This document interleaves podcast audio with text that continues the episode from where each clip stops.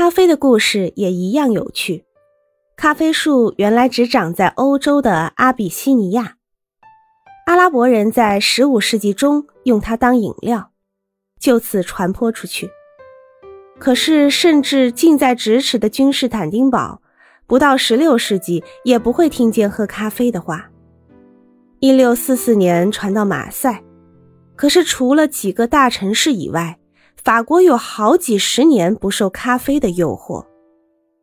拿世界繁华中心的巴黎城来说，虽然有东地中海人和亚美尼亚人开的供熟客抽烟打牌的小店里出卖咖啡，巴黎人也没有爱上它。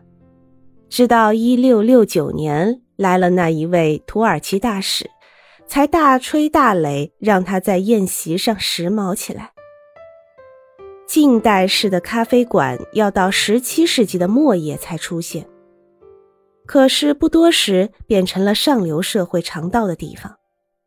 军官、文人、贵妇人和绅士，打听消息的人、寻求机遇的人，有事没事全上咖啡馆来。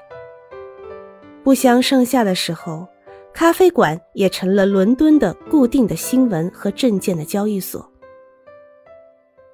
到了十八世纪，咖啡在德国也站稳了，可是激烈的抗议也时有所闻。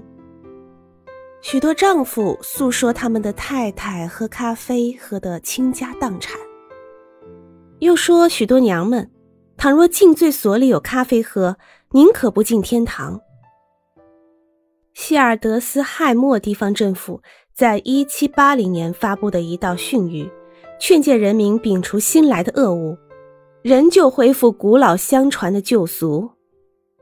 德国人啊，你们的祖父、父亲喝的是白兰地，像腓特烈大王一样，他们是喝啤酒养大的。他们多么欢乐，多么神气！所以要劝大家把所有咖啡瓶、咖啡罐、咖啡杯、咖啡碗全拿来打碎。庶几德国境内不复只有咖啡一物，倘有胆敢私卖咖啡者，定即没收物舍。可见禁令不是二十世纪的发明，它的对象也可以不限于酒精饮料。可是让我们记住，咖啡最初也是当药使的，据说它能让瘦子长肉，胖子瘦。对治类病、牙痛和歇斯底里还有奇效。奶酪兑咖啡原本只是当一味药喝的，有名的医生说它是治伤风咳嗽的神品。洛桑地方的医生认定它治痛风，当然也有怀疑的，还说损话的。哈瑙公主是个爱喝咖啡成癖的人，终究中了咖啡的毒，浑身溃烂而死。一七一五年，有一位医生的论文证明咖啡促人的寿命；还有一位邓肯大夫说，它不但诱发胃病和霍乱，还叫妇人不育、男子阳痿。于是出来了一位大护法——巴黎医学院院长赫克。